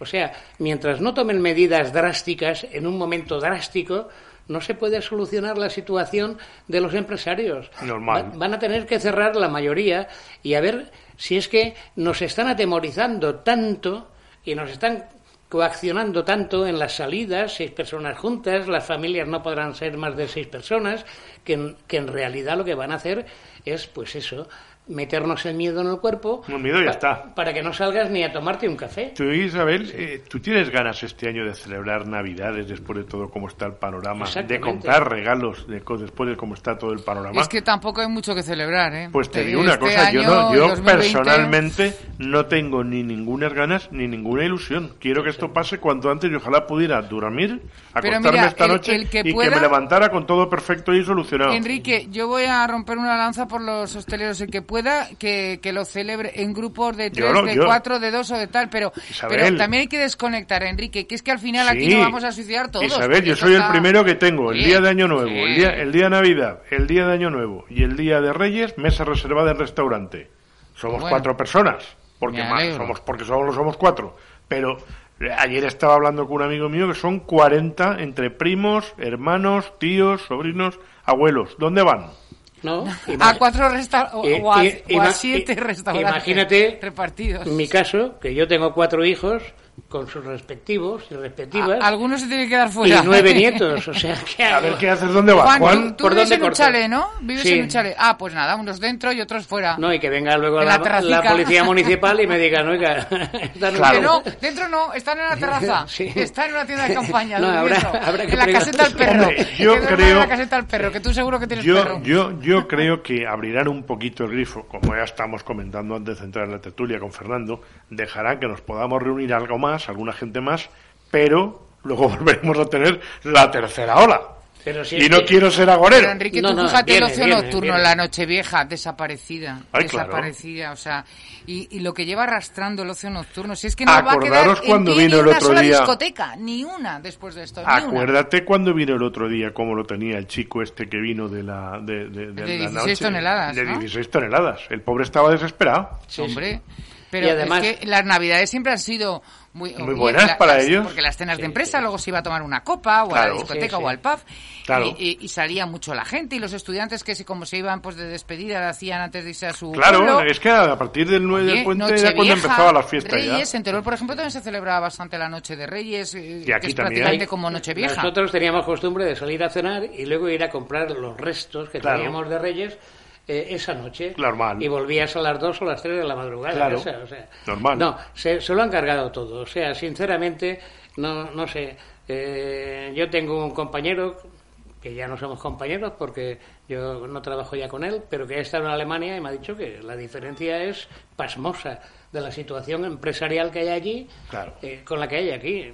No, no, sí, Bien es la- cierto que en invierno allí se, acuent- se acuestan muy pronto, pero bueno. Pero la recuperación económica ya lo están diciendo las previsiones Y, y- y que estamos eh, a la cola en Europa. Bueno, mira, hay un sector que, que sí que parece que está mejor, aunque también se está cargando el comercio pequeño, y es que el sector logístico sí que necesita contratar repartidores eh, y mozos de almacén porque como ahora se está disparando la venta online, Sí. mucho más que, que antes. Había gente antes que tenía cierto recelo, cierto freno eh, a, a comprar por internet, pero ahora con el confinamiento pues se ha acostumbrado la gente y, y ahora se está vendiendo mucho más por internet. Entonces eso implica pues que ahora, eh, pero por otro lado, pues por ejemplo Amazon ya sabemos que está cargando el comercio. Pues pequeño, mira, Isabel, con todos mis respetos. Yo también. Yo prefiero comprar apoyo en la tienda- a la tienda de toda la vida. De toda la vida, Y sigo sí. yendo al comprar al mismo sitio de siempre y procuro apoyar al Sí, pequeño comercio. Pero tú porque siempre. tienes una edad, Eh, los de los de 20 años no compran en tiendas. Sí, pero yo prefiero los de ir a la 30 tienda tampoco. más Yo- que nada, ya no por cuestión de edad,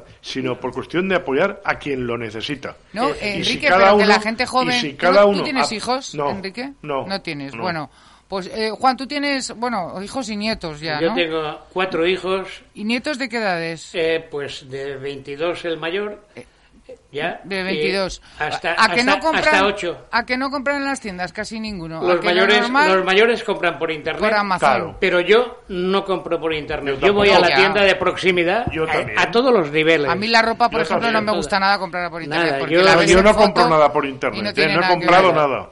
Nada, yo no compro nada, vamos, ni, Hombre, alguna cosa ni No, una no, no, yo nada. No, no, no, no, no, no. Yo nada, yo voy a la tienda. Yo además tengo que verlo y tengo que eh, tengo que palparlo y saber qué es lo que compro, o sea, Y apoyar, a- y apoyar Y al comercio al que, lo, necesi- que lo sí, sí. necesitan ahora. pero que son, pero si es que Es que no hay más. Además, tenemos que ayudarnos entre nosotros. Claro. O sea, el- el- el- la empresa de proximidad es fundamental para, para nosotros. Si no la defendemos ahora, mañana no estarán. Mira, yo cuando abrió que hice mi aniversario de bodas, me quedé en un hotel en Valencia. Me podía haber ido fuera, sí, porque podía ser en aquella época, pero me quedé en Valencia y que el dinero se queda en la comunidad valenciana, que creo que es lo que debemos hacer, apoyarnos sí. entre nosotros. Sí. No me voy a ir a un viaje al extranjero. Sí, sí, con sí. todo el respeto y todo el cariño del mundo, pero es que creo que el dinero se quede aquí, en mi comunidad. Bueno, vamos está. con la última. El PP llevará a antifraude las irregularidades de la Fundación Valencia Activa.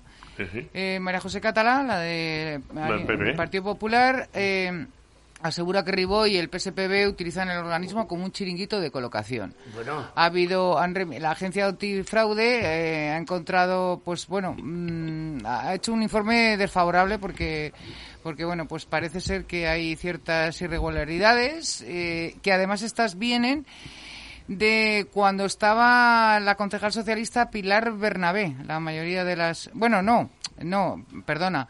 Ahora mismo es la eh, es precisamente cuando eh, donde está la, la concejal Pilar Bernabé, pero que viene esto, viene la mayoría de las irregularidades se remontan a la época en que estaba gestionada por Sandra Gómez, Gómez. por la actual Vicealcaldesa. Lo he dicho al revés. Hombre, que también tenemos un plantel en el ayuntamiento que hay que darle de comer aparte. ¿eh? Y fraccionamiento de plantel- contratos. También, Sí, hay, sí. también hay sospechas de fraccionamientos de contratos para que nos salgan a, a concurso. Vamos a ver, Isabel. Yo voy a ser muy crítico, muy crítico. Estos señores, cuando llegaron al gobierno, nos hicieron aquí comulgar en Rodes de Molí diciéndonos que eran la honradez, que el PP era el demonio, que todos los demás eran unos chorizos, y estos han cometido más chorizadas en cuatro años que el PP en 25. Hay que llamar a las cosas por su nombre, Juan. Así es, Perdonad es. que sea No, no, no. claro y drástico, pero es la verdad. Sí, sí. O sea, más contratos fraccionados, creo que el señor Ribó, Nadie. nadie. El número uno. Sí. Oiga, déjenos tranquilos. Usted vaya a Manresa, déjenos tranquilos, por favor. Sí, sí. No queremos que venga usted aquí a darnos clases ni de ética ni de moral. Sí, Porque es que una cosa es dar una cosa es dar ética y luego hacer la realidad, ¿eh? Que hacen todo lo contrario a lo que predican. El Que informe- eso es lo que está feo. Sí, sí. El informe de la intervención, que ha concluido con una opinión desfavorable, apunta que la llegada de Mar Marín al puesto de subdirectora y Javier Mateo como subdirector de emprendimiento carecía de soporte jurídico. Estos, eh, los dos, ocupaban un puesto en la lista del PSB en el 2019 en la candidatura precisamente de Sandra Gómez. De, Entonces, de todas maneras, lo que tienen que hacer es todos esos chiringuitos cerrarlos. Y, es, y ese dinero son donaciones que podían dar a la pequeña y mediana empresa que estábamos comentando anteriormente si todos estos chiringuitos los cerraran. Más protección, eh, Más más, protección. recursos sanitarios, Sí, sí, sí. en vez de hacer obras y en vez de hacer... Mira, Isabel, yo el otro día se me revolvieron las tripas. Pasé por la puerta del campo de Mestalla y estaba la cola del hambre, una de las colas del hambre, del Banco de Alimentos. La cola daba la vuelta prácticamente desde donde está en la Avenida Aragón por todo lo que es el lo que se pone el, el rastro los domingos. De vergüenza. Sí, sí, sí, Ni una ha ayuda del ayuntamiento. Casa Caridad tiene una ayuda ínfima del ayuntamiento. Cáritas no tiene ayuda del ayuntamiento. Estos señores se dedican a chorradas campestres como la feria del libro pancatalanista, ahí sí que hay dinero para eso, y la gente está pasando hambre y necesidad. Y estamos viéndolo una cosa que yo ni en mis peores sueños me imaginaba que iba a conocer. O sea, a mí me contaba mi madre el hambre que pasaron y que habían colas de racionamiento, y yo decía, mi madre está loca.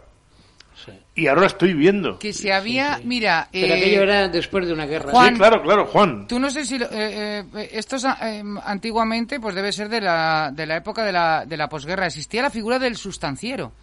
¿Y qué era el sustanciero? El sustanciero era eh, eh, los que eran más pudientes, que tenían pues eh, cerdos en casa y tal, y que compraban carne, pues el hueso de jamón lo alquilaban, iban por ahí, iba un señor, el sustanciero era esa persona que con un hueso de jamón lo alquilaba en las viviendas para, Para que, la sustancia de- para que lo echaran al caldo un ratito, 10 minutos, Sí. un cuarto de hora, Oye. cogiera sabor y luego se iba a otra casa, o sea, algo Increíble, flipante, que, no es leyenda urbana, ¿eh? Sí, que es sí. que existía el sustanciero. o sea, Mi abuela Increíble. hacía tortilla de patata con la cáscara de la naranja, ¿eh? Con la cáscara de la Sí, naranja. sí, con la piel de la naranja hacía tortilla de patata. Y además la hacía muy buena porque la comí yo de nano, ¿eh? Oye, pues sano sería porque Mi la- abuela la tenía naranja, y murió, por lo y sana mi abuela murió con 100 años. Yo Fíjate, tengo, ¿ves? yo tengo que ¿ves? probarlo porque me gusta el chocolate con naranja y esas cosas. o Es muy que curioso, yo lo me acuerdo. probaré. Pero lo que ha dicho ahora Enrique es que tiene toda la razón. Es que hemos llegado ya a tener colas del hambre que llamamos, que es una pena que gente normal y familias mm, monoparentales tenga que ir a pedir como están pidiendo para comer. Sí, sí, Estoy sí, diciendo sí, para comer. para comer. O sea, y que este gobierno no tenga sensibilidad. Yo quisiera que que Felipe, eh, que, Sánchez. que el señor Sánchez que- O, que- o el coletas. que, que venga y que presencie un, un tema de estos, que se dé cuenta lo que está pasando en España, que, que no, o sea, aunque lo abucheen, pero por lo menos date cuenta y toma medidas, o sea, actúa como presidente de todos los españoles. Pero vamos a ver, eh, Juan, lo hemos comentado siempre. que es un individuo, un par de individuos en cuestión que tienen más de 60.000 muertos en su espalda, más de 60.000, Más, más. no han sido capaces de acercarse en ningún momento a algún hospital a dar un poco de apoyo Mm. y ánimo a las personas que están ahí y a los familiares, que nos han escondido las muertes que han habido, igual que están escondiendo lo de las colas del hambre, Sí, sí. que es una realidad latente. ¿Que no lo ven? Desde el Pablo, momento... Pablo Iglesias no visitó ni una sola residencia y eso que era el responsable, ¿no? Por eso, Eh, entre entre este, por eso, la- la como te he dicho yo siempre y lo digo públicamente, entre este tipo y yo hay algo personal. Mira, a mí un señor, un señor mayor, Sí, sí, bastante mayor, me dijo, hablaba valenciano el hombre, estábamos en un pueblo y me dijo, esto les viene bien al, al PSOE y a Coletas, y al Coletas me lo dijo así, dice, porque así dejarán de pagar la jubilación. No, claro. ¿verdad? Dice, van a, van a, van a extinguirnos para pagar la jubilación. Dice, y acuérdate cuando vayas a la radio, me lo dijo con esas palabras, que tienes que defender que aquí ya han creado el- el- la eutanasia. Dice, Sí. o sea que están, están locos porque vayamos desapareciendo. No. Y yo dije, mira, Qué este hombre será muy mayor, será muy labriego, será muy payés, pero la verdad es que tiene razón. O sea, Vamos a estar. va- va- No, no, no, pues, no, no, Vamos pero es a, que- el, el comunismo que es, pues vamos a estar todos subvencionados con, con cuatro perras que vamos a Sí, vivir de- del Estado pasando hambre y, y el, y el gobierno va a ser el que Como, tenga, el que tenga el como, poder. como la hemeroteca es muy traicionera, y esto es, le parece que la hemeroteca no, no la ven, no, no se quieren acordar, Pablo Iglesias salió que entre decidir entre un joven y una persona de 85 años, Ah, sí. que se muera la persona de 85 Sí, años, sí. y lo dijo. Sí, Y está, No es que lo dijo, está No, no, publicado. no, está publicado, Y está publicado, ¿eh? O sea, vamos a ver. mm, me gustaría ver cómo actuaría él si tuviera su padre o yo con, o, o yo con 60 50 años menos. Sí, sí. A ver, Eh, ¿qué bueno. reacción tomaba? Que, que chicos, que son las 3 menos 10 de la tarde. Nos vamos a despedir con un con una noticia, bueno, pues por poner un poquito el punto humorístico eh, y reírnos, ¿no? A irnos con una sonrisa. Y es que eh, sabéis que Valencia ha estrenado una señal de stop, ¿no? ¿No? ¿No? ¿No? ¿No, ¿no la habéis visto? No. Pues en la- en el cruce, en el suelo pintada, entre el cruce de Pelayo con la calle Vives Lien, que es en, en pleno centro, Sí. por lo visto, pues se equivocaron al pintar el stop en las rayas, o sea, con el blanco que pintan en el cruce. Sí. Sí. Y en vez de stop, tal como STOP, OP. pues eh, pusieron SOTP, o sea, que se lee Sot-. Tiro. Sí, sí. Tiro, tiro, ¿eh? Sí, con H, claro, pero tal, tal, con L. Y bueno, pues eso que, que ojo, eh, mira que es difícil equivocarse, ¿eh? Sí, sí, un stop. Tendrían, Eh, tendrían gracia. prisa por hacerlo, Isabel. Sí. Ha Tendrían salido prisa. en muchas tendrían bromas prisa. por redes sociales y, Claro. y en la televisión también. Hay que tomar, hay que animar un poco también, Hombre, es cierto. es que Tenemos animar que- a la gente tenemos al que comercio animar a la y- gente al y- comercio. sí, y que sepan que tenemos que tomar las medidas pertinentes para no contagiarnos que vayan haciendo más test de antígenos Claro. Y que, y, y que la gente empiece a moverse porque si no nos van a enclaustrar otra vez en casa. Claro. Pobre, pobre pintor, ¿eh? O sea, la- las No, críticas pero, que habrá tenido pero, el pintor no, bueno, letras. pero eso es una, Eso es una una anécdota, anécdota simpática. simpática. Ya, ya, ya. Exacto, eso le puede pasar a cualquier empleado. Yo lo que sí que quiero transmitir aquí a todos nuestros oyentes cuatro que de esta que de esta saldremos, nos costará más o nos costará menos, que no perdamos el optimismo, A pesar que del tiremos gobierno. para adelante a pesar del gobierno, pero Sí que saldremos, pero eh, La sociedad- con eh, heridos mortalmente. La y algunos con sociedad- una depresión que se tirarán por el da balcón. igual, no te preocupes, la sociedad tiene que darle ejemplo a este gobierno. La Sí. propia sociedad Bueno. civil es la que tiene que darle ejemplo a este Chicos, gobierno. yo lo único que puedo decir es Sánchez, dimite ya. elecciones, el- elecciones. Ya, además de verdad. Que cuidaros mucho, Juan Ponce, Enrique Teruel. Muchas que gra- nos vamos. muchas gracias. Muchas gracias. Buenos días a todos.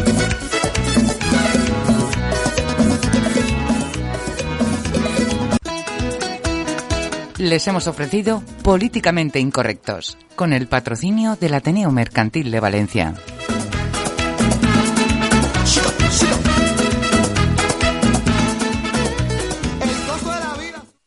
Amplify your career through training and development solutions specifically designed for federal government professionals. From courses to help you attain or retain certification, to individualized coaching services, to programs that hone your leadership skills and business acumen, Management Concepts optimizes your professional development. Online, in person, individually, or groups. It's training that's measurably better. Learn more at managementconcepts.com. That's managementconcepts.com.